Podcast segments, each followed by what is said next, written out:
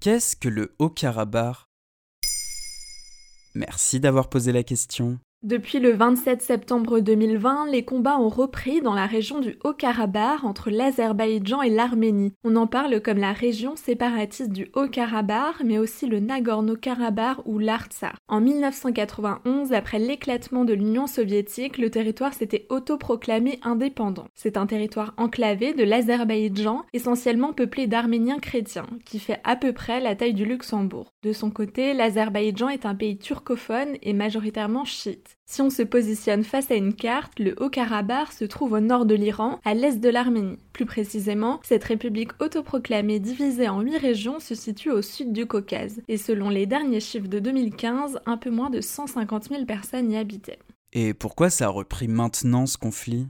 Ça fait des décennies que l'Azerbaïdjan et l'Arménie se disputent la région. Le conflit existe depuis 30 ans, c'est pour ça qu'on l'appelle un conflit froid. Le 27 septembre, les troupes de l'Azerbaïdjan sont entrées sur le territoire du Haut-Karabakh. Le ministre de la Défense a parlé d'une contre-offensive pour mettre fin à des activités militaires des forces armées de l'Arménie.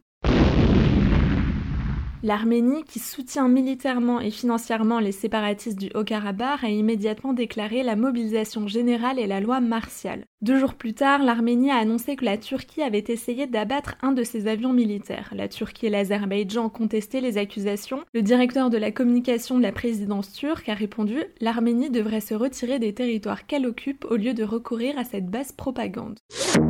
Et au lendemain de l'annonce, l'Arménie a affirmé ne pas souhaiter négocier la paix en l'absence de conditions adéquates. Donc, si je comprends bien, la Turquie soutient l'Azerbaïdjan. Oui, la Turquie a toujours été son premier allié. Ils ont une nouvelle fois annoncé la volonté d'aider l'Azerbaïdjan à recouvrer ses terres occupées. D'ailleurs, depuis 1993, la frontière entre la Turquie et l'Arménie est fermée. Ah oui, ces tensions durent depuis un moment.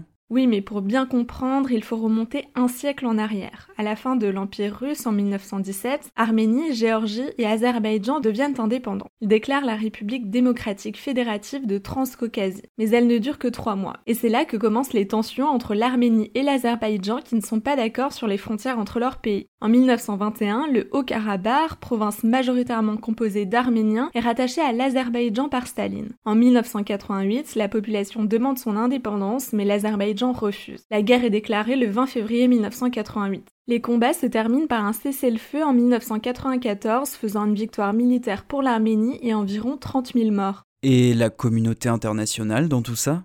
Alors d'abord, la communauté internationale n'a jamais reconnu l'autonomie du territoire. En 1992, le groupe de Minsk avait été créé pour trouver une solution pacifique au conflit. Il est coprésidé par la France, la Russie et les États-Unis, qui agissent comme des médiateurs, mais inclut aussi huit pays européens et les deux pays prenant part au conflit. Ces derniers jours, le groupe a présenté un texte au Conseil de sécurité de l'ONU qui s'est réuni en urgence le 30 septembre. Les 15 membres du Conseil de sécurité ont demandé un arrêt immédiat des combats et la reprise des négociations. Reste donc à savoir si des solutions internationales seront décidées. La crainte d'une déstabilisation de la région est bien là parce que derrière l'Arménie et l'Azerbaïdjan, il y a aussi deux puissances, la Russie et la Turquie. La Russie dispose à la fois d'une alliance militaire avec l'Arménie, mais livre des armes à l'Azerbaïdjan. Le 30 septembre, le pays a demandé aux dirigeants concernés de prendre des mesures efficaces pour empêcher le recours à des terroristes et des mercenaires étrangers. Difficile donc de prédire comment pourrait se terminer un conflit entamé il y a des décennies. Les combats continuent et les chiffres ne cessent d'évoluer. Le 29 septembre, après deux jours de combat, un bilan faisait état de 95 morts.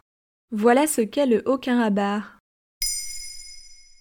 Maintenant, vous savez. En moins de 3 minutes, nous répondons à votre question. Que voulez-vous savoir? Posez vos questions en commentaire sur les plateformes audio et sur le compte Twitter de Bababam.